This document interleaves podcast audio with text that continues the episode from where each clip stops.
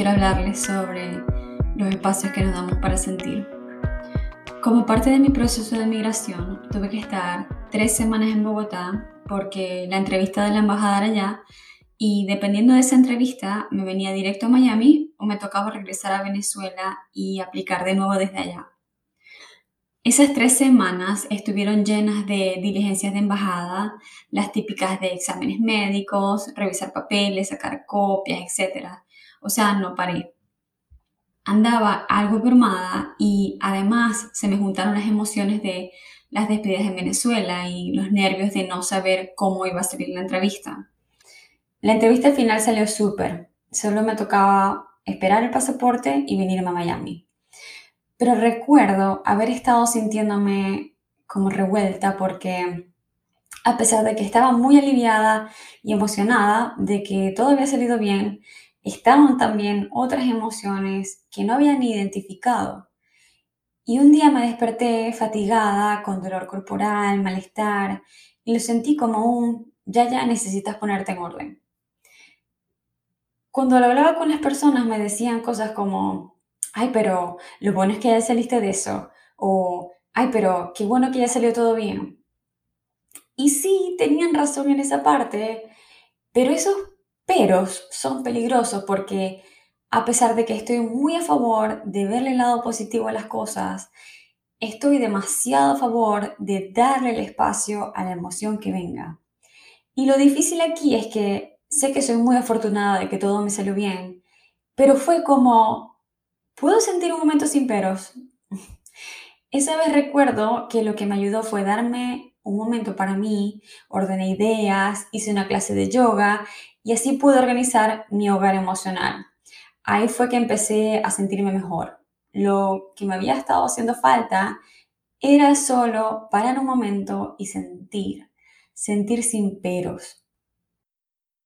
He estado estudiando Yin Yoga, que es un estilo de yoga un poco más lento del que normalmente se hace, uno eh, se mantiene por un momento más, más largo en la postura, eh, incorpora principios de la medicina tradicional china y relaciona las posturas con los meridianos y los elementos agua, fuego, madera, tierra y metal.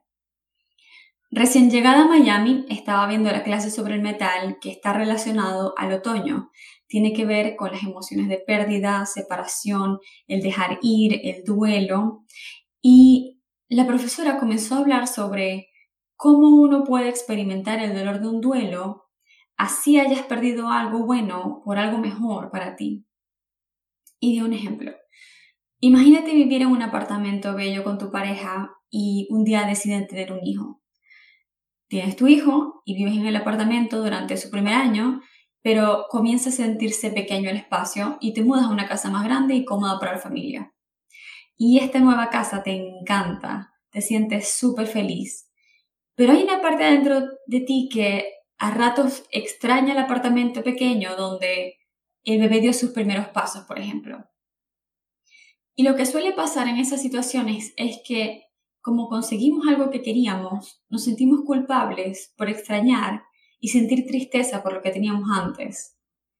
Cuando vamos por lo que queremos, así estemos muy agradecidos por la oportunidad, no quita que no puedas estar viviendo un duelo, porque sí estás dejando algo atrás. Y está bien darle el espacio a ese duelo, porque eres humano.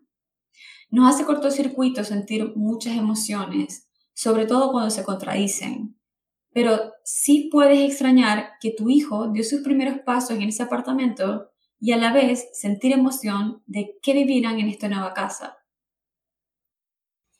A mí me dio mucho alivio escuchar esa información y poder entender esto, porque dentro de mí sentía mucha culpa, porque sí, me sentía aliviada y feliz por esta nueva oportunidad, pero también sentía tristeza por lo que dejaba.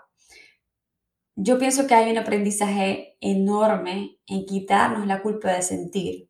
Sentir el duelo no quita que uno esté agradecido.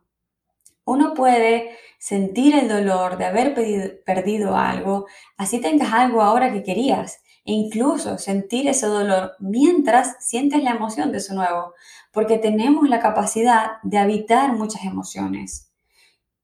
La emoción al final del día no es para ser cuestionada, la emoción es para ser sentida, honrada, sin culpa, porque somos humanos y porque nos debemos espacios para sentir, sentir sin peros. No hace falta colapsar para recordar que debemos darnos permiso a sentir. No hace falta que la emoción grite para que les prestemos atención. Y no digo que la solución sea un retiro espiritual cada vez que nos pase algo. Es más simple que eso, porque la tarea es simplemente sentir la emoción cuando viene. Es, por ejemplo, reconocer la tristeza cuando llega, así sea en un momento que, entre comillas, no deberías estar triste.